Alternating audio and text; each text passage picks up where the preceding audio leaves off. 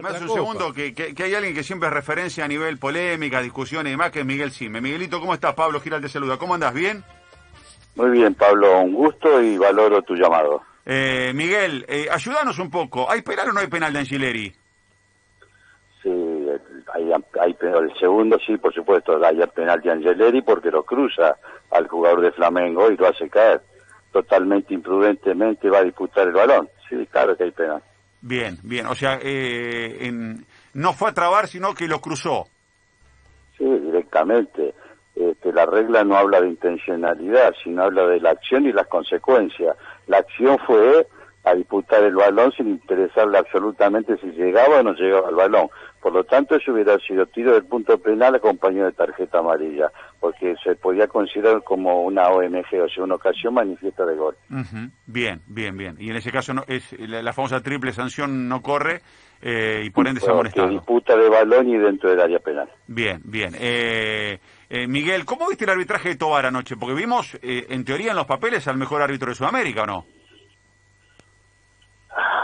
como lo vi, muy flojo, pero producto de que de una total este forma de sobrar el partido con una superioridad de que nadie le discute nada y eso es muy común cuando los árbitros entran a ese nivel de pensar de que eh, no tienen más apertura para el aprendizaje, consideran que todo lo que hacen están bien y no escuchan.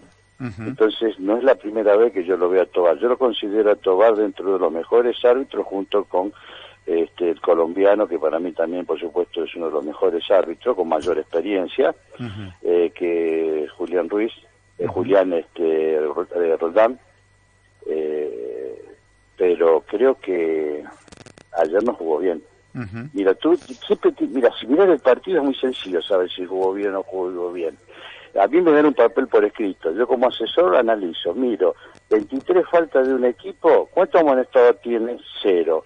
El otro cuánto eh, tiene cero. El otro cuánto infracciones se hizo? Eh, 13, 12 creo que fueron. ¿Cuánto amonestado tiene? Cuatro. No, no puede ser. Algo falló en el control del juego y en responder de cómo observar este, la forma disciplinaria ante las infracciones. Por supuesto, partiendo de la base que todas las infracciones fueron del mismo tenor, ¿no? Eh, no, hay, no, a ver, me parece, eh, ayúdame en esto, Miguel. Eh, ¿No le está pasando a los árbitros que se confunden al arbitrar con bar y sin bar? Que van y vienen, que aplican quizás una conducción del partido con la confianza que está el bar y de golpe se dan cuenta que el bar no está. ¿Les pasa, ¿Puede pasarle eso por la cabeza al árbitro? No, no, no. Acá separemos dos cosas. Lo que puede pasar de que el VAR no esté teniendo este, el resultado esperado, sobre todo en Comebol, porque se sigue mezclando árbitros de campo con árbitros de VAR. Entonces eso da resultados distintos. Llevado esto al campo de juego, Tobar, un árbitro de experiencia que ha jugado distintos niveles de encuentro de nivel internacional, de, casi definitorios, eh, no puede entrar con ese sentido, con esa conciencia o con esa mentalidad. Sí dentro de los jugadores, no es lo mismo jugar para los este, eh, jugadores con bar que sin bar. Son, son todos ese mismo reglamento, pero con dos interpretaciones totalmente distintas. Aquellos que no están acostumbrados a jugar con bar, como ocurre en el fútbol argentino, entran ya casi temerosos. Antes de como poner la pierna, si una marcación de hombre a hombre puede provocar este, alguna infracción cuando hay VAR. Entonces ellos como no saben que eso es un déficit de nuestro fútbol, que lamentablemente tendríamos que ponerlo inmediatamente eh, lo más rápido que podamos el VAR, pero para que vayan se acostumbrando los jugadores y por supuesto los árbitros también vayan aclimatándose. Pero sin, sin lugar a dudas lo más importante de todo este combo es que sepamos elegir quién son árbitros de campo y quién son árbitros de VAR no es exactamente lo mismo. Y eso está totalmente comprobado. Para que fuera un éxito en Rusia, de mil árbitros se quedaron con trece. Y después se eligieron los árbitros de campo. Y hay que conocer no solamente de reglas de juego, sino hay que saber qué cámara elegir, porque si no te da ilusiones ópticas distintas, planos distintos de los jugadores, los jugadores cambian de posición, entonces se ve cosas que no pasan o dejas de ver cosas que pasan y cuando lo llamás al árbitro, por supuesto, el árbitro cuando va caminando, vos le mostrás eh, la figura que le queremos traer y por supuesto él quizás cae en el error o en el acierto también, por supuesto. ¿Soy un defensor del VAR? Sí, totalmente. Para mí es una herramienta espectacular. ¿Tengo inconveniente como se lo está aplicando? Sí. ¿Por qué? Porque no lo que están capacitando los árbitros en este momento, el plano eh, Comebol, no están capacitados porque así lo han demostrado desde 2017 a la fecha, que eh, fecha tras fecha que se ha utilizado el VAR o las distintas Copa América donde se utilizó, sin lugar a duda nos dejó ese gusto amargo de que si servía o no servía.